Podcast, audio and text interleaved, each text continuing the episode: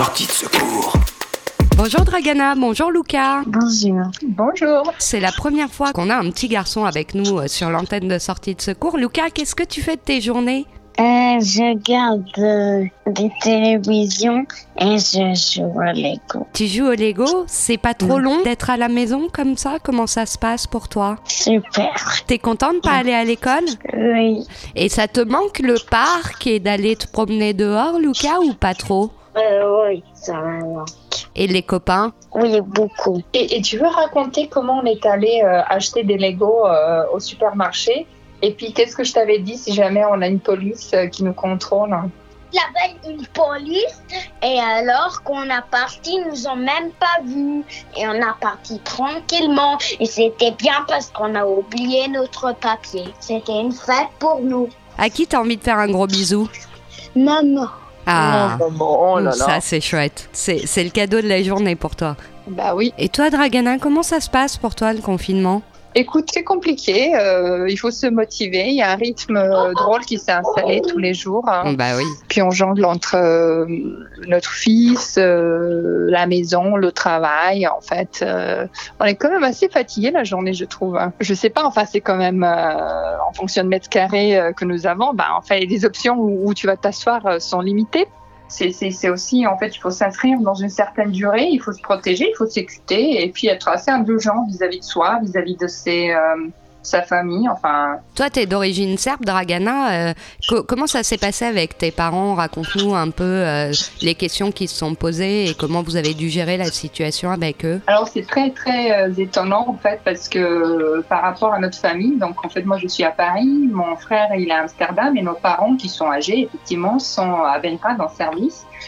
Et en fait, euh, eux, ils sont confinés à la maison. Euh, en fait, il y a vraiment une interdiction de sortir euh, pour les personnes âgées, plus, enfin, de, de 65 ans et plus. Ouais. Euh, donc, ils ont vraiment des règles assez strictes. Mes parents sont assez prudents, donc en fait, ils suivent les consignes. Mais franchement, euh, c'est vraiment encore plus dur, euh, je dirais. Euh, Et, ce qui est intéressant dans cette crise, c'est que tu vois en fonction des pays où tu vis, en fait, un peu l'approche qu'un gouvernement prendra avec ses citoyens, aussi les messages qui sont communiqués. Et je dirais en Serbie, comme dans, tout un tas de pays finalement de l'Europe de l'Est, les mesures sont quand même assez strictes. C'est un peu, j'irai pas jusqu'au dire l'État policier, hein, mais euh, et encore une fois, hein, je dis pas qu'ils ont tort euh, sur le raisonnement, hein, parce que ils ont une chance, je dirais, d'être un petit peu à l'avance. euh, Dans le sens, en fait, il y a, vraiment pas beaucoup d'infectés par rapport à la population, mais bon, après les ressources sont plus rares, hein, dans le sens, en fait, le corps médical n'est pas auto équipé, enfin, il n'y a pas autant de médecins non plus Euh, pas autant de capacités. Donc en fait, quelque part, peut-être ils sont obligés aussi d'être stricts. Et pour tes parents, la France leur manque? Est-ce qu'ils regrettent d'être confinés à Belgrade? La question s'est posée au début euh, parce qu'en fait, ils étaient à Paris jusqu'à 8 mars. Ensuite, ils sont rentrés à Belgrade et l'objectif était qu'ils reviennent euh, fin mars pour, pour les vacances scolaires. Et, et puis peut-être pour partir avec Lucas en vacances. Et en fait, la question s'est posée et finalement, ils se sont dit qu'ils sont mieux là ils sont euh, dans leur maison en fait. Mais c'est vrai qu'à cette époque, on n'envisageait pas euh, les confinements dans les deux pays. Et effectivement, je dirais que ce qui est plus dur euh, pour nous en tant que famille, c'est que, euh, bah, en fait, il y a des confinements, effectivement, mais après, à quel moment on aura la possibilité de voyager à l'étranger, de voir nos familles Mon frère, il est à Amsterdam, donc c'est l'Union européenne, mais quand même, enfin, même au sein de l'Union, il y a des pays qui ont, qui ont Fermer leurs frontières ouais. fermer les frontières.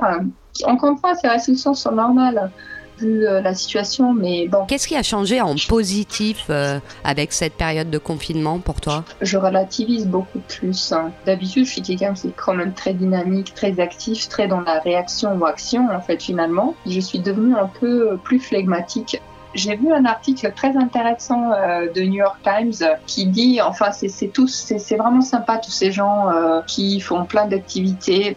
Euh, mais moi, je fais plutôt partie, je dirais, des gens qui ont tellement réduit, je dirais, leur activité et pour l'instant ça me convient. En fait, c'est un rythme ralenti qui bizarrement, euh, contre toute attente, me convient pas mal. Donc euh, je me suis mise en fait à, à, à l'apprendre euh, espagnol sur Babel, sur une application, mais c'est à peu près tout ce que je fais. C'est déjà énorme. Merci beaucoup, Dragana, pour ton témoignage. On te souhaite bah, toute la flegme possible dans les jours à venir Ça et que tu continues à, à profiter à rythme réduit de, de cette période. Sortie de secours.